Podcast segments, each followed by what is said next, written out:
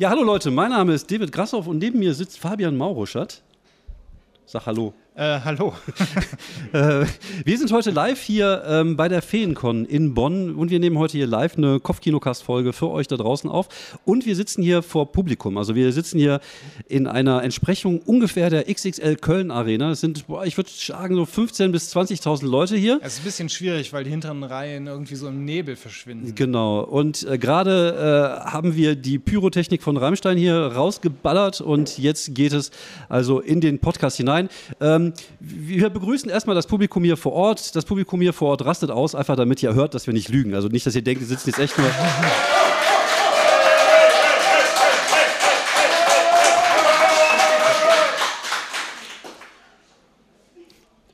Wenn ich trinke, musst du sprechen. Ja, ja, ich weiß. Ist, äh, die, die Hitze setzt mir ein bisschen zu. Ja, es, es ist genau. Ich war einfach auch ein bisschen geflasht vom tosenden Applaus. Ja, viel, ja, vielen Dank, dass ihr euch die Zeit genommen habt, ähm, heute hier seid und nicht irgendwo in der, in der Turnhalle bei äh, angenehmen 43 Grad und dort irgendwas spielt. Ähm, wir sitzen hier im Container. Genau, und es ist zum Glück nur halb so heiß wie erwartet. Genau. Und äh, wir werden jetzt vor allem über die Verbindung von Rollenspielen, denen mit Würfel und Stift und Papier und den Rollenspielen im Videogame-Bereich ein bisschen reden, denn ich habe ja auch ein Buch geschrieben, eine kleine Geschichte Videogames, ist auch gleich zu erwerben ähm, von interessierten Menschen. Ähm, ah ja, so sieht's aus. Es ist also auch so ein handliches kleines Format. Ich versuche es jetzt auch gerade mal für die Leute an den Ideale Toilettenlektüre. Ja, ideale Toilettenlektüre, sagt David immer.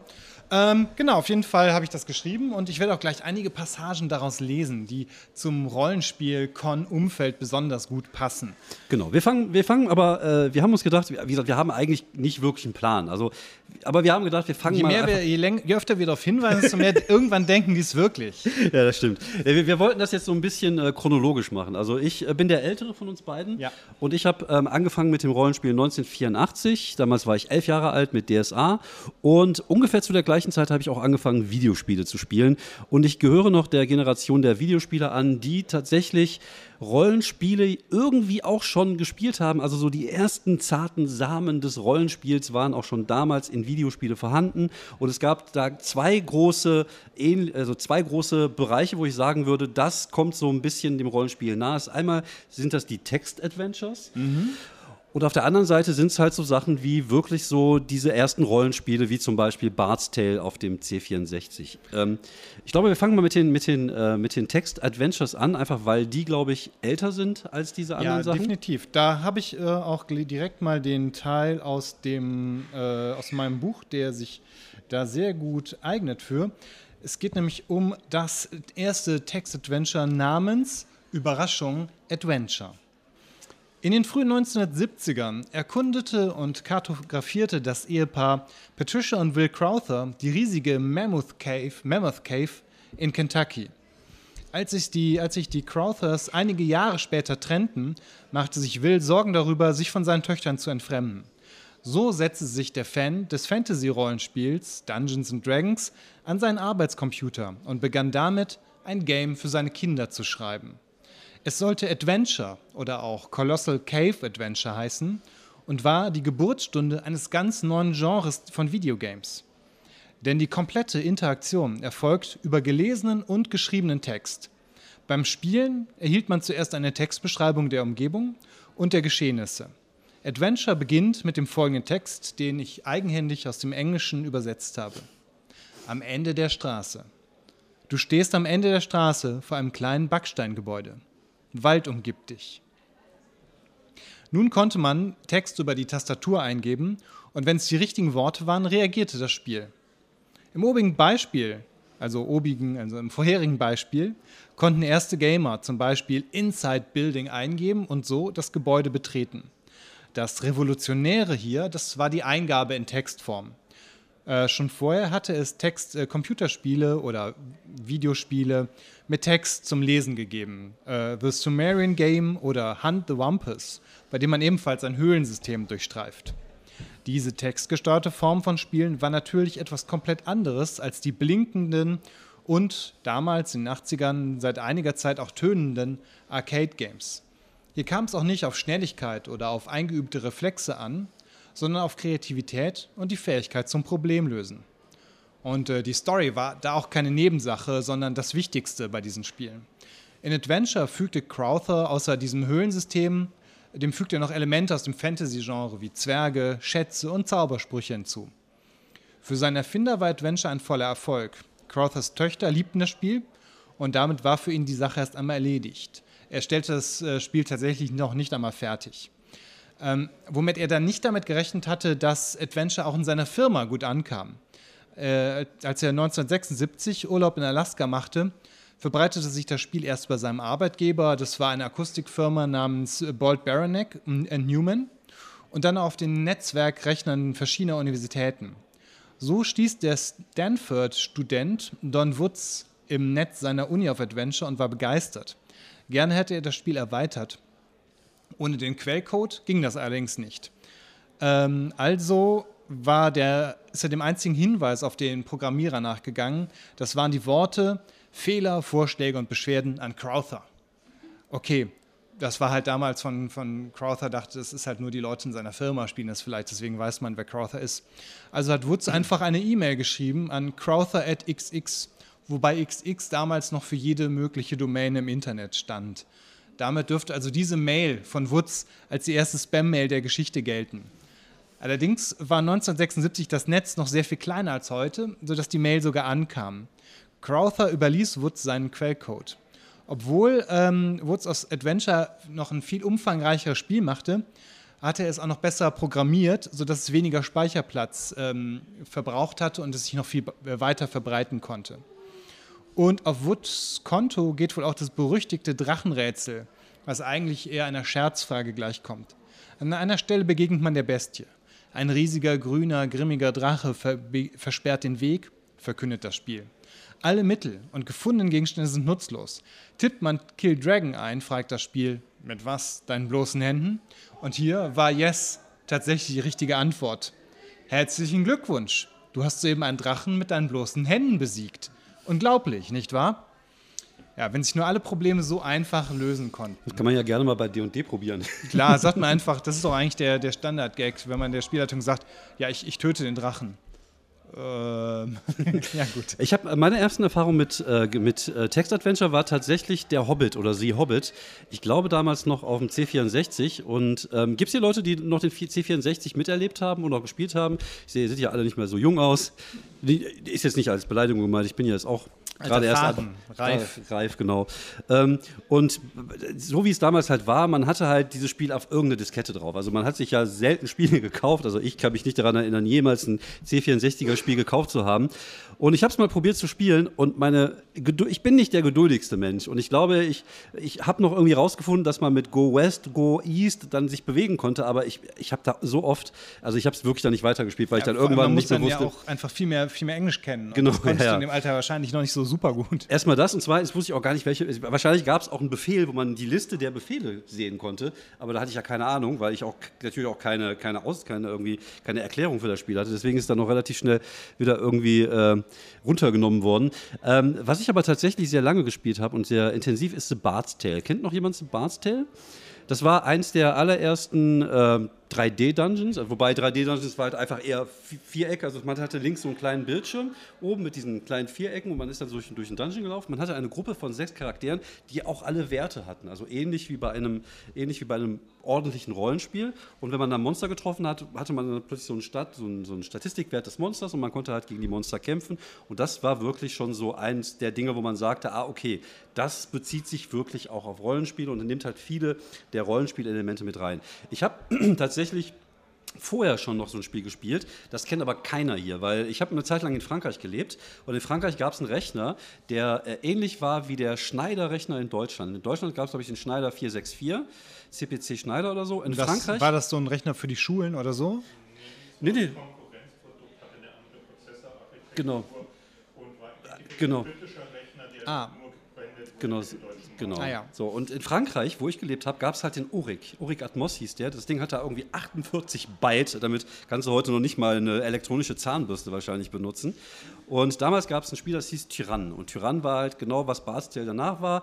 Mit noch schlechterer Grafik. Also, wobei es jetzt schwierig ist, aber es waren halt wirklich diese Vierecke. Aber das waren so die ersten Spiele. weniger Pixel, weniger Vierecke. Vier, das stimmt, ja. Und ich kann mich daran erinnern, ich habe The Bard's Tale 1 tatsächlich irgendwann an, an Weihnachten 1900 äh, zu Ende gespielt, aber auch nur, weil ich in irgendeiner Zeitschrift die Karten dazu hatte, weil sonst wäre ich wahrscheinlich auch vor Ungeduld einfach irgendwann gestorben. Aber ich glaube, das war für mich so das erste Mal, wo ich das Gefühl hatte, dieses Ding, was ich normalerweise am Spieltisch mit Freunden spiele, ist jetzt auch ähm, auf, dem, auf dem Rechner irgendwie zu spielen. Und dann brauchte man halt keine Freunde. Und äh, ist irgendwie traurig, aber irgendwie war es auch schön, weil man dann halt auch so seine Freizeit irgendwie an Weihnachten verbringen konnte. Ja, ist doch, dann hat man, dann, dann war Weihnachten gerettet sozusagen. Genau, auf jeden Fall. Ich habe es dann so mit der Datasette gespielt. Du hast dann irgendwie, also Kassetten und mhm. dann musstest du halt auch mal wieder die Kassetten umdrehen und äh, das hat dann auch immer ewig gedauert, bis du dann das nächste Level irgendwie hochgeladen hast. Aber ähm, wie gesagt, es, es gab einen zumindest ganz grob dieses Gefühl von Rollenspiel. Ja, ich war, glaube ich, damals, ich war, glaube ich, schon, also bei mir waren es schon diese, die Disketten auf meiner, in meiner Spielzeit waren es schon nicht, auch nicht, noch nicht die Floppy oder nicht mehr die Floppy-Disketten, sondern diese 50, kleinen, genau, diese ja. etwas kleineren, härteren, die nicht so rum. Nicht die 5 Viertel, sondern die dreieinhalb?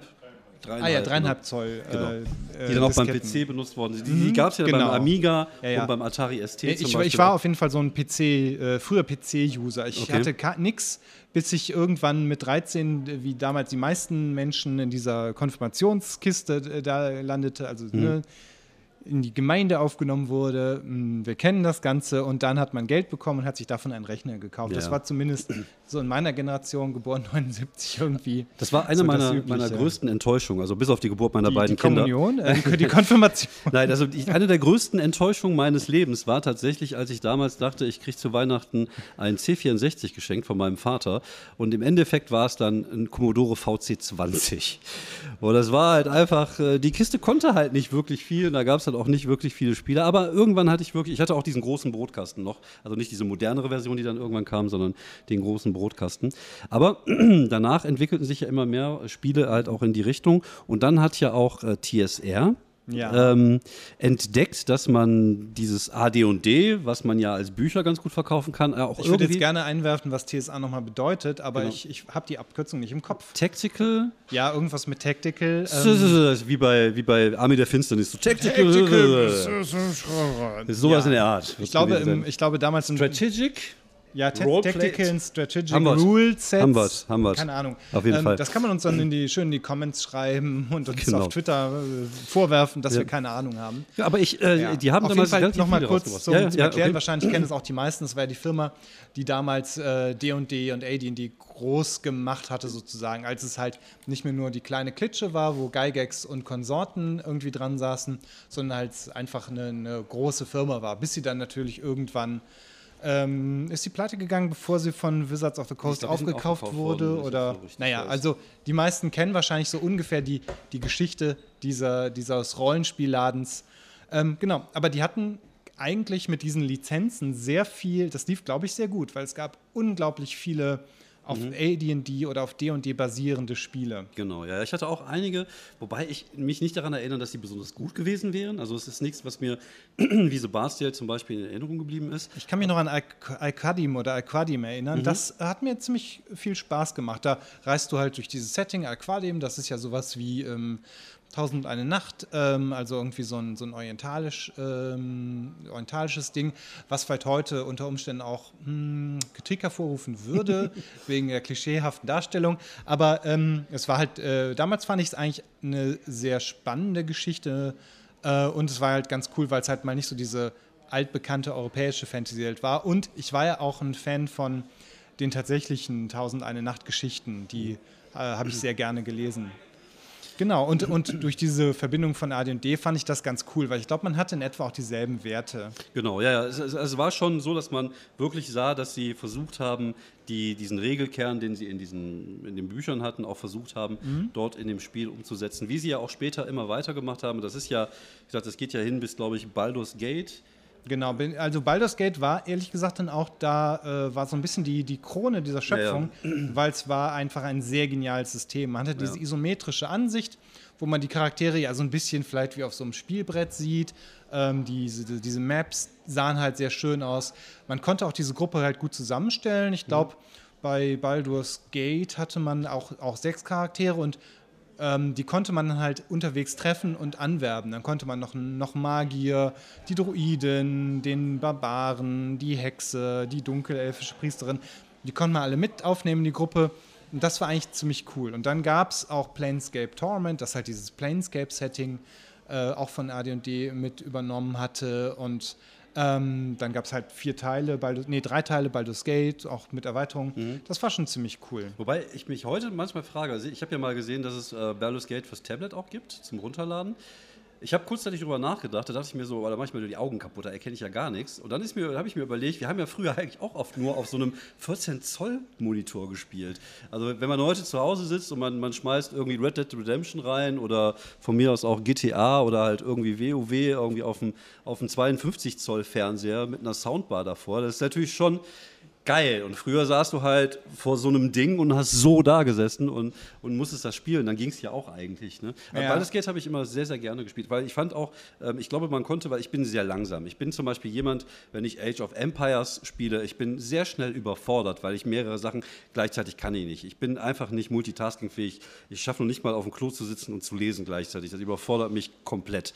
Und deswegen äh, waren, sind so Spiele für mich dann immer, wo ich denke, so, boah, ich, das, das kann ich einfach nicht. Aber ich glaube, bei Baldur's Gate war das so, dass du stoppen konntest mhm, genau. und dann die, die Sachen den Leuten halt sagen konntest, was sie machen konnten. Genau, wenn man halt das richtig schnell war, dann konnte man das halt ähm, quasi in Echtzeit machen, aber wenn man da keinen Bock drauf hatte, dann konnte man Stopptaste machen und war es ein bisschen wie ein rundenbasierter Kampf, aber mhm, halt nicht genau. ganz so nervig, weil ähm, rundenbasierte Kämpfe machen mir persönlich bei PC und bei anderen Videogames einfach wirklich viel Spaß. Aber wenn man dann jeden kleinen Schritt des Charakters eigentlich auch ziehen muss und dann überlegt, wo stelle ich den jetzt hin, kann das schon sehr nervig werden. Und halt bei Baldur's Gate klickst du einen Ort an und irgendwie ne, als nächstes greifst du den an. Ähm, das war dann schon äh, eigentlich eine optimale Kombination von rundenbasiert und Echtzeit. Genau. Äh, was man auf jeden Fall feststellen kann, ist, dass das Pen-and-Paper-Rollenspiel einen riesengroßen Einfluss auf diesen Videospielmarkt hatte.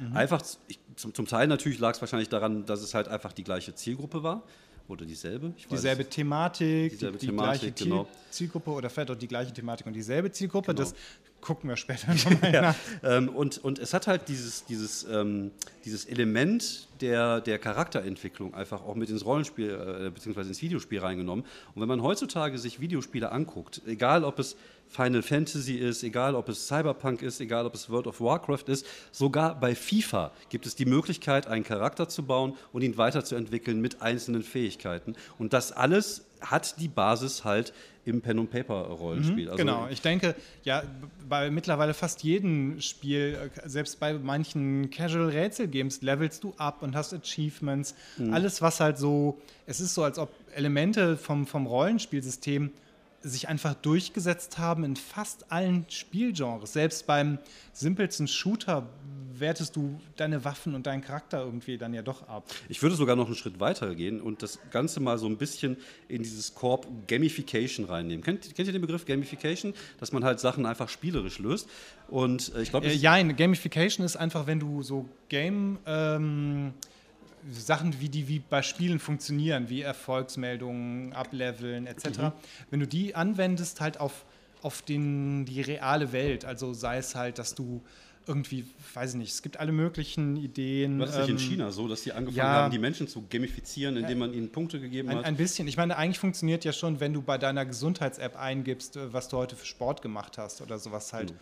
Oder wenn es jetzt Apps gibt, wo man sagt, ich habe jetzt heute dreimal Müll aufgesammelt. Oder wenn du deinen, genau, wenn du deine Haushaltsführung gamifizierst, äh, Müll runterbringen, mhm. Geschirrspüler ausräumen, wenn du da alles dann Punkte für kriegst in manchen Apps, weil das ist halt eine wirklich gute Motivation. Ja. Es kann halt nur halt oft auch ausgenutzt werden, wenn es halt gerade, wenn es um Kaufanreize ja, ja. geht oder halt wenn, wenn Jobs nicht, wenn wenn du in deinem Beruf nicht mehr genug motiviert wirst und die sich stattdessen halt so Sachen ausdenken. Ja. Das ist natürlich schon eine miese Nummer. Aber es, es basiert ja tatsächlich alles auf dieses einfache System mhm. des Erfolgserlebnisses aufleveln, was wir ja. alle von D&D kennen. Ich weiß gar nicht, ist das bei DSA immer noch so, dass man auflevelt? Ich glaube nicht mehr so ganz. Ich habe es ja. vor einiger Zeit äh, wieder gespielt. Mhm. Es ist genau, es ist, man kriegt aber halt Punkte, genau. die man, man ausgibt halt für, für, Skills genau. und so weiter. Und das so ist fort. ja dieser Kernpunkt, der wirklich aus dem Pen und Paper sich einfach unglaublich breit gemacht hat, nicht nur in der Videospielwelt, sondern auch in anderen. Du wolltest noch irgendwas mhm. lesen zum Genau, Thema? ich würde jetzt gerne vielleicht einfach nochmal D&D, die Geschichte von D&D habe ich einfach drin, weil die halt so bedeutend ist einfach für die Geschichte der Videogames, äh, dass ich da einfach auch nochmal ein bisschen was dazu erkläre. Kann sein, dass ihr das alle schon kennt, aber es ist egal. Äh, ich lese es einfach trotzdem vor. Eine weitere, wenn auch analoge Spielform breitete sich ab 1974 in den USA aus. Dungeons and Dragons, das erste Pen-and-Paper Role-Playing-Game. Bei diesem Spiel übernimmt eine Person die Spielleitung, mehrere andere spielen jeweils einen einzelnen Charakter. Jeder Charakter für, äh, verfügt dabei über Spielwerte, wie etwa Stärke oder Intelligenz, die in Zahlen ausgedrückt werden. Außerdem erhält er eine Anzahl von Trefferpunkten, die die Gesundheit darstellen. Wer alle Trefferpunkte verliert, ist tot. Dungeons Dragons oder kurz D&D ist nicht nur rein analog, es kommt auch komplett ohne Spielbrett aus. Also wobei hier gehe ich jetzt auch nochmal auf die Basics ein, die äh, für das Lesepublikum des Buchs interessant sind, die ihr wahrscheinlich aber alle kennt. Okay, jetzt erkläre ich auch mal kurz W20 und so. Das ähm, ist ein W20. Genau, das Setting ähnelt dem Herrn der Ringe von Tolkien. Die titelgebenden Dungeons ähneln den Minen von Moria in der Herr der Ringe. In riesigen Höhlenkomplexen verbergen sich miese Monster, aber auch schimmernde Schätze. Die eigene Spielfigur kann zwar sterben, wenn sie überlebt, wird sie aber immer mächtiger. Das liegt zum Teil an gefundenen magischen Schätzen wie Rüstungen und Zauberstäben, zum Teil auch an der Erfahrung, die man sammelt und mit der man die Spielwerte des Charakters verbessern kann. D&D erwies sich damit als das richtige Spiel für eine Generation, die gerade erst Herr der Ringe und zahlreiche weitere Fantasy-Bücher entdeckt hatte. Später boomten in der Szene der Pen-Paper-Rollenspiele auch unzählige weitere Genres wie Horror, Science Fiction und Mystery, mal mit mehr, mal mit weniger komplexen Regeln. D&D war eine Weiterentwicklung des Kriegsspielgenres, bei dem meist militärinteressante, militärinteressierte Nerds Miniaturen historischer Armeen akkurat bemalten und auf einem Schlachtfeld auf der Tischoberfläche gegeneinander antreten ließen. Heute auch in, Halle, äh, in der Halle nebenan äh, zu sehen. Für die Spieler jedoch und Spielerinnen bedeutete das Rollenspiel noch viel mehr. Wer am Spieltisch saß, konnte die eigene Spielfigur regelrecht verkörpern und sprach nicht mehr Alltagssprache, sondern redete wie Zamorak der Magier oder Philadandriel die Waldelfe. Rollenspiele waren immersiver als alle anderen Spiele zuvor und es war nur noch eine Frage der Zeit, bis die heranwachsende Gaming-Industrie das bemerkte. Und dann sind wir eigentlich auch schon auf dieser Basis von D&D, kam es ja eigentlich auch gleich zu den Computerrollenspielen.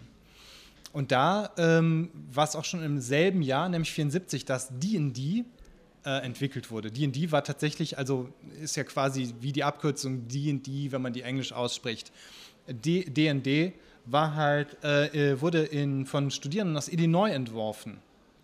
Und da steuerte auch man einen Charakter durch einen Dungeon mit zahlreichen Leveln. Und damit ist halt auch schon die Grund, die Definition für ein Computerrollenspiel erfüllt.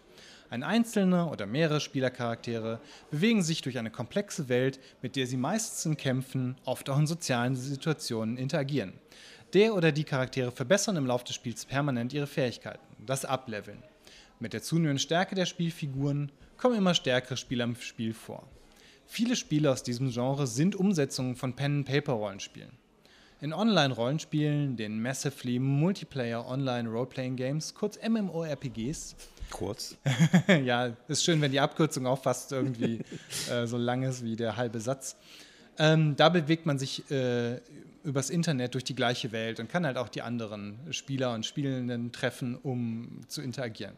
Und seit 96 oder eigentlich schon länger gibt es halt Action-Rollenspiele wie Diablo, die sich in Echtzeit abspielen, wo man halt auch schnelle Reaktionen hat. Deswegen, ich mag ja die Diablo-Welt, aber ich finde, das äh, hektische Rumklicken ist mir einfach zu nervig. Ich, werde da sehr schnell müde von tatsächlich. Also ah, ja, ich, ich ja das, das fordert ich, einen richtig. Kann, ja, ja, ich fühle viel zu viel Lichter und so. Irgendwann nach zwei Stunden Spiel muss ich auch direkt ins Bett gehen, das kann ich nicht mehr.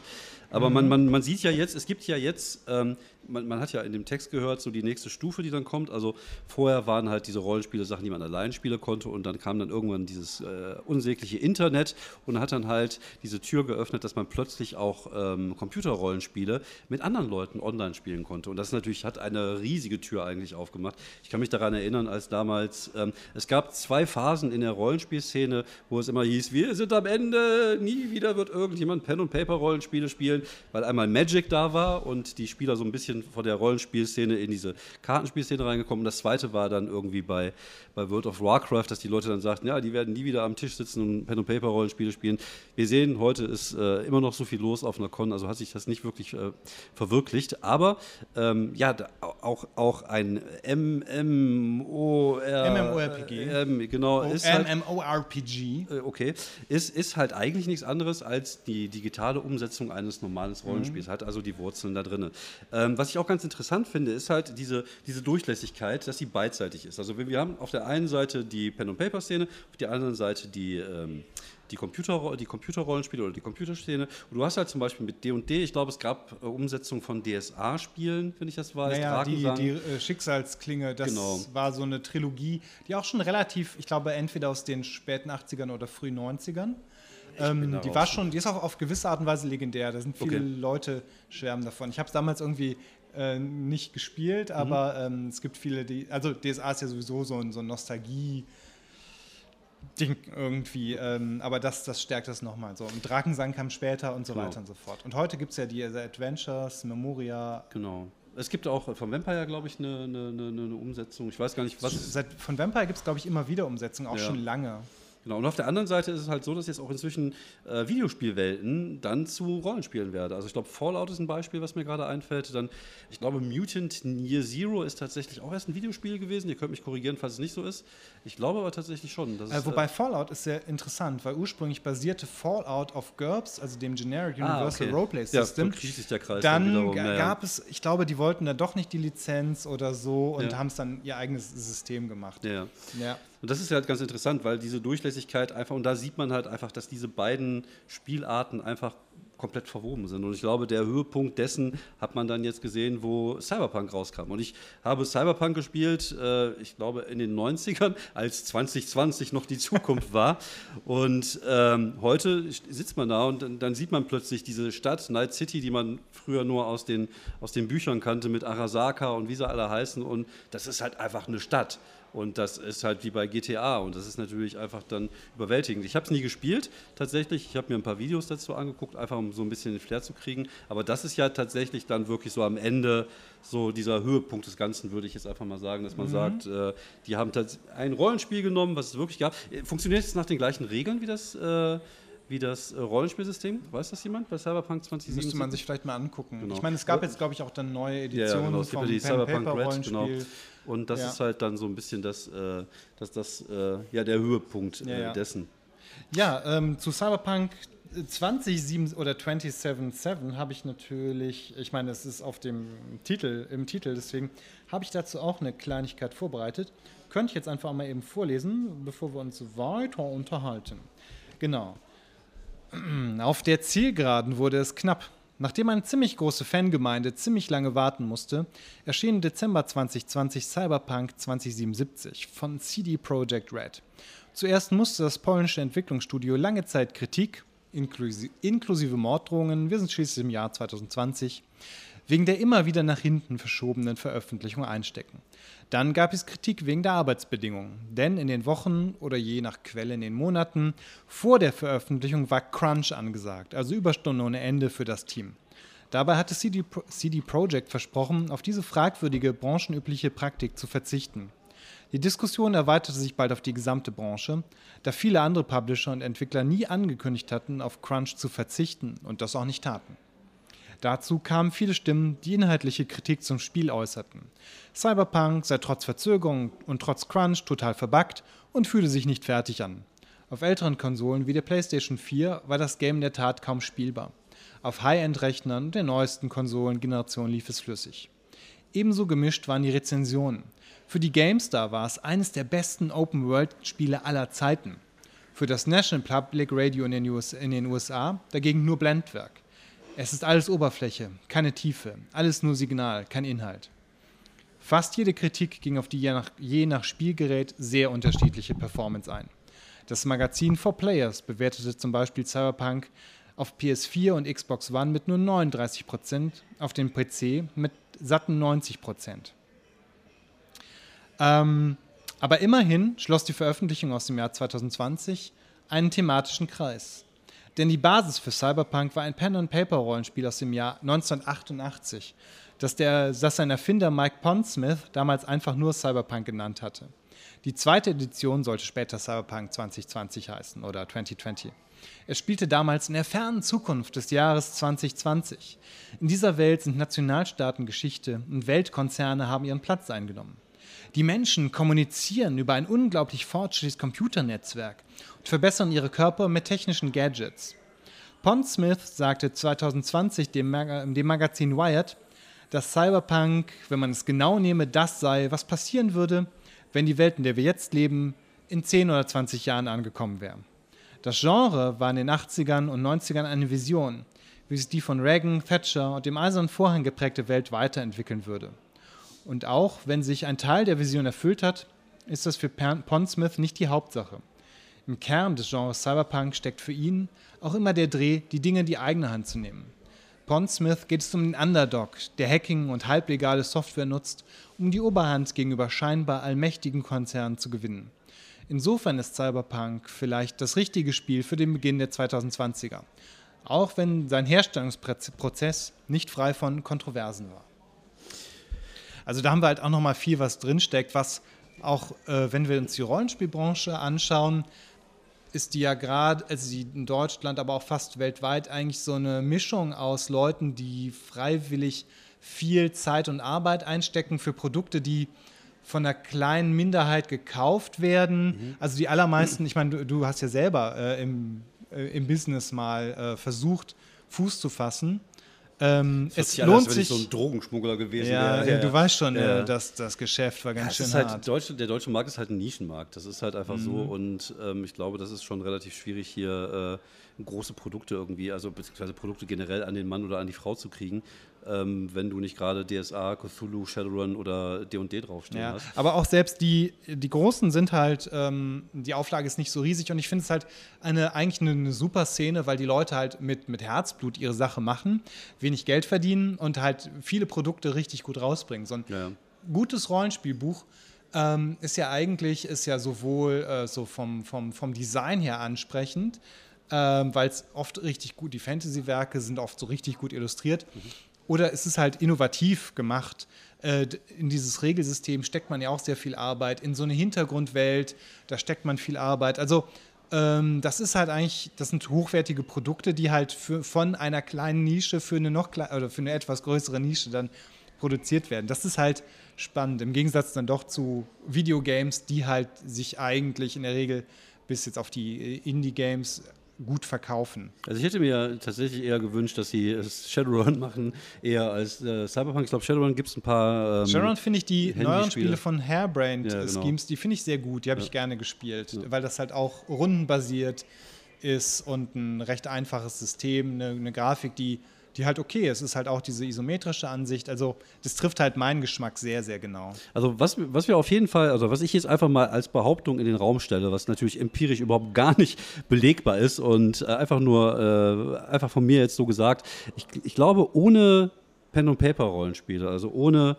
D&D &D und alles, was danach kam, würde die Videospiellandschaft nicht so aussehen, wie sie heute aussehen, weil einfach viele, viele der Sachen, wie gesagt, diese, diese, dieses Aufleveln, dieses Verbessern von Fähigkeiten, das basiert alles in diesem, in diesem, in diesem Bereich der Pen-and-Paper-Rollenspiele und wenn es das nicht gegeben hätte, wer weiß, wie die, wie die Videospiellandschaft jetzt ja, heute ich, aussehen ich würde. Ich glaube auch, dann wären es halt, dann, ich meine, klar, würde es dann noch Jump'n'Runs und, ja, und, und, und ähm, Prügelspiele äh, äh, Shooter, das wird es alles geben, aber es, es würde ein großer Teil fehlen mit den ähm, RPGs ähm, und äh, definitiv ein sehr, sehr großer Einfluss. Ich glaube auch, dass diese Vernördung der Gesellschaft, ne, jeder, äh, alle, alle paar Monate kommt ein Marvel-Film raus, Ja. äh, Herr der Ringe gibt es jetzt noch die Serie nach den Filmen, also dass das komplett so viel Nerdkram verfilmt wird und gerade super populär ist, ähm, das hätte es, glaube ich, ohne dass jetzt eine ganze Generation aufgewachsen ist mit Fantasy-Games,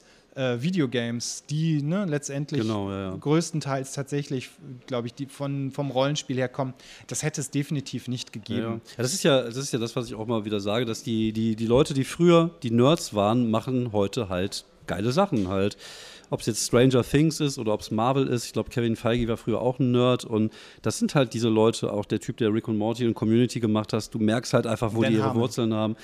Und ähm, ohne, ohne Pen und Paper wäre das nicht existent in der Form, wie es jetzt wahrscheinlich existent ist. Und ganz besonders ist es halt im Videospielbereich. Gerade, ich glaube, WoW und WoW. Ich habe nie WoW gespielt, möchte ich dazu sagen. Ich habe es zweimal probiert. Ich fand es unglaublich langweilig, einfach durch die Gegend zu laufen und irgendwelche Tiere kaputt zu machen, um irgendwas zu sammeln. Das ist einfach nicht so Ah, meine. Fetch Quests. Ja, und oder dieses Questen, das war einfach nie so mein Ding. Ich fand, das hat mich irgendwie nie angesprochen. Aber WoW war ein Riesending. Also bei uns waren alle süchtig und, und haben da ihr halbes Leben vor dem Rechner verbracht und, und irgendwelche Raids gemacht und kein Privatleben mehr gemacht und, und äh, ohne, wie gesagt, ich ja, glaube, ich glaube, ich habe da einfach die Finger von gehalten, weil ich dachte, äh, von gelassen, weil ich dachte mir, nee, ich muss ja irgendwie äh, vielleicht äh, mein Studium Ja. schaffen und sowas alles. Das Ja. wird dann alles nicht ich so ganz einfach. Was das angeht, bin ich, bin ich eher der Freund von guten Geschichten. Ich mag halt einfach sowas wie The Last of Us oder Beyond Two Souls oder wo halt einfach auch eine schöne Geschichte erzählt wird und die mich halt dramaturgisch anspricht, die mich vom Plot anspricht und wo ich vielleicht jetzt nicht irgendwie, äh, wo es halt nicht so um diese Gamification-Sachen geht, die wirklich so Ja, aus wenn man dann auch so eine Open World hat, das ist Genau. natürlich ganz schön. Ja. Aber wenn dann irgendwie so ein bisschen drinsteckt, dass man jetzt so, es wird alles in der Umgebung angezeigt, wo man irgendwie nochmal eine, eine Kiste finden kann, einen Kampf machen kann. Ja. Dann ist es auch auf einmal wieder so viel. Das hat sowas von ganz vielen To-Do-Lists, die gleichzeitig Ja. auf sind. Sowas wie The Witcher Äh, zum Beispiel, wo man ja, denkt, so, okay, ich, wenn ich das Spiel wirklich zu 100% durchspielen will, habe ich in den nächsten vier Jahren kein Privatleben, kann nicht mehr arbeiten gehen, meine Kinder verkümmern im Keller und äh, dann sollte ich es vielleicht sein lassen. Auf der anderen Seite, sagen wir mal ganz ehrlich, als ich damals 1983 das erste Mal ein Videospiel äh, gesehen habe, was so Rollenspiel-Anklang hatte. Ich glaube, das war noch nicht mal mein eigener Rechner. Ein Kollege hatte ein Sinclair ZX81 ein uraltes Gerät, was glaube ich noch weniger Bits hatte als der Oric Atmos, also äh, noch weniger als ein Taschenrechner. Und da war es halt so, der Held war ein Stern, der D war halt Drache und das war es halt. Und damals, als man das gesehen hat und sich gedacht hat, so, wow, das geht also auch, man hat natürlich immer geträumt, boah, wie geil das wäre, einfach mal so durch eine echte Stadt zu laufen, in alle Geschäfte reinzugehen oder mit dem Auto durch die Stadt zu fahren und plötzlich sitzt du da mit Anfang 50 oder äh, Ende 40 und denkst dir so, oh, cool, genau das kann ich jetzt alles machen. Und ich glaube, das ist halt auch unsere Generation von Leuten, die halt diese Träume früher hatten, die das Ganze vielleicht auch so ein Stück weit nach vorne getrieben haben. Und diese Generation Nerds, aus der wir entstammen, da ist halt Pen und Paper, glaube ich, einfach auch ein, ein, ein großer Teil bei vielen Leuten halt gewesen, weil es halt einfach mit, einfach in dieses Gesamtpaket mit reinkam. Und auch wenn, wenn die Leute es vielleicht selber nicht gespielt haben, war es immer noch ein Teil auch der Kultur. Jeder kannte das schwarze Auge, auch bei mir auf der Schule, ob sie es gespielt haben oder nicht, aber es war immer auch ein Teil der, der Kultur. Mhm, Es war so, so, sozusagen präsent einfach im Hintergrund irgendwie da. Genau. Ja. Ähm, wie lange? Äh, Ich glaube, wir müssen jetzt mal langsam Feierabend machen, weil ich muss Okay. nämlich gleich auch noch rüber. Ähm, ich muss gleich noch ein bisschen äh, Witze erzählen hinten. Ich genau, habe keine Ahnung, folgt, wo das ist. Folgt dem, äh, folgt dem Mann unauffällig zu Genau. seinem Ort, wo er Witze erzählt. Ich wollte sind erst aufs. Klo gehen. Das wäre jetzt doof, wenn die Okay, Leute folgt ihm nicht aufs aufs Klo. Klo folgen würden. So, ja, hallo, äh, ich stehe jetzt neben dir am Pissoir. Wie sieht's dir jetzt auch ein bisschen. Witz? genau. Ich brauche, ich brauche, ich brauche jetzt einen guten Witz, sonst kann ich nicht. Ja, genau. Äh, okay. Ähm, Gut, während ihr, also die, die David folgen, äh, während ihr aufs, nee.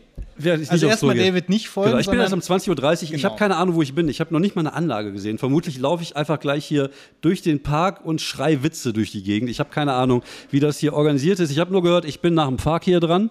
Es ist nicht Asche, Ascheplatz, ja, okay. Ascheplatz. Ja, es ist, es ist nicht an. Tourette, es ist der Comedian. Ja, genau, also falls ihr da irgendjemand Witze über Geschlechtsteile machen hört, das bin ich dann. Aber vielen, vielen Dank, dass ihr hier wart.